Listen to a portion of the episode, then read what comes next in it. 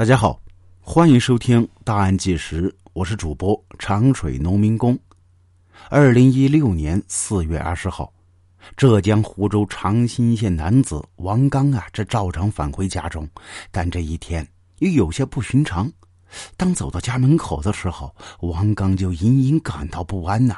并且他发现这屋内没有开灯，还有一股浓烈的血腥味。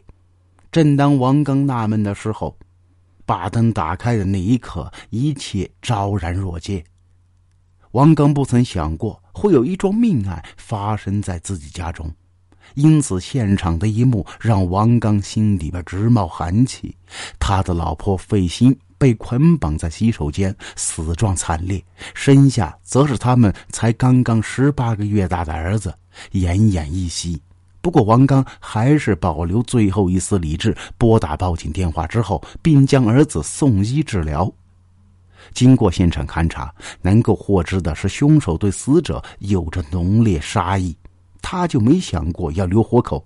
不过，凶手作案手法又不像是有预谋的杀人。另外呀，凶手在离开前还劫走少量财物，一些很容易找到的贵重物品却没有丢失。凶手似乎也不是奔着钱来的。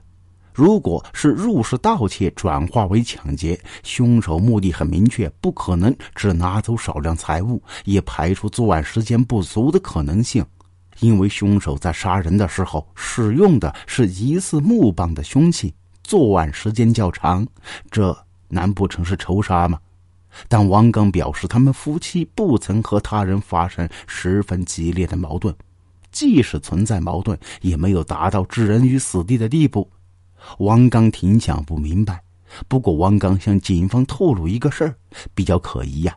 在案发前一个星期，费心去快递点取快递的时候，发现自己的快递被人取走了。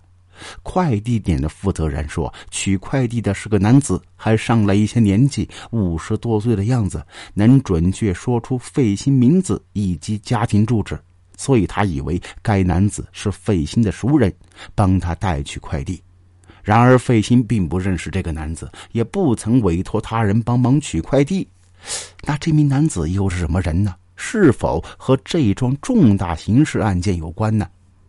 警方立刻调取小区以及附近的监控，经过排查，发现该名男子于案发当天上午再次进入小区，在小区内待了两个多小时，约十一点五分离开小区。而这个时候，费心已经遇害，警方初步推断该男子具有作案嫌疑。另外，警方在监控视频中还发现一处细节，那就是男子进入和离开小区的时候都有同一名女子跟随。虽然女子骑着电动车，但能够确定两者是相识的。而王刚看到该名女子时，惊愕地叫出名字，难以置信呐，因为他认识这个女人，名叫秋丽，他们夫妻也的确和这名女子发生过一些矛盾。费心曾和邱丽一起投资家庭装修项目，双方在这个项目中共计砸了几十万，但这个项目最终没有做成。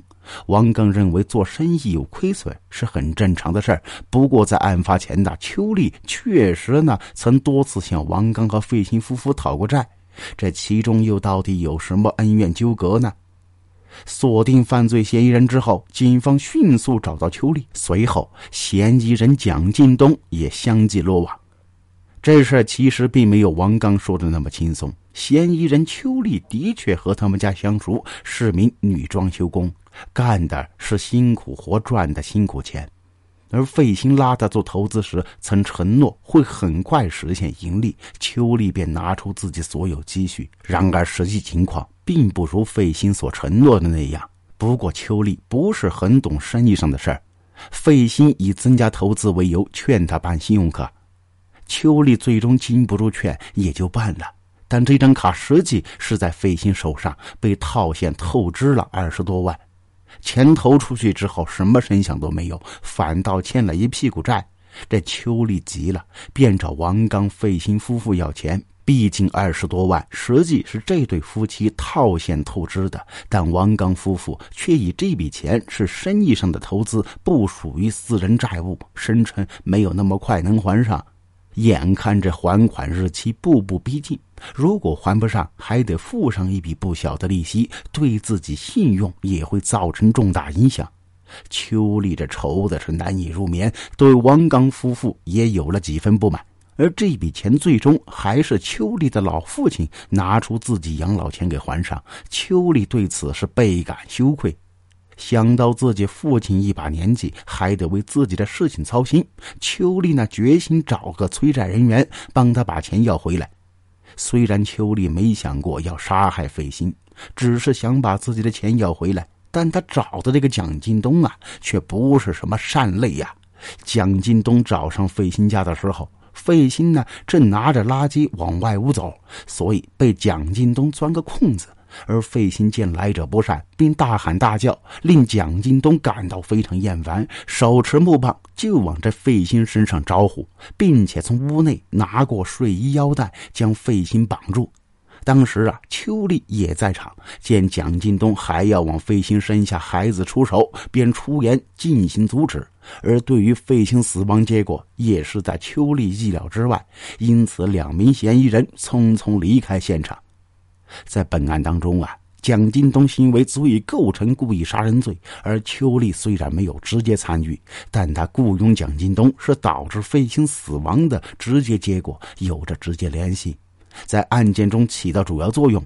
而根据我国刑法第二百三十二条之规定，犯故意杀人罪，处死刑、无期徒刑或者十年以上有期徒刑；情节较轻的，处三年以上十年以下有期徒刑。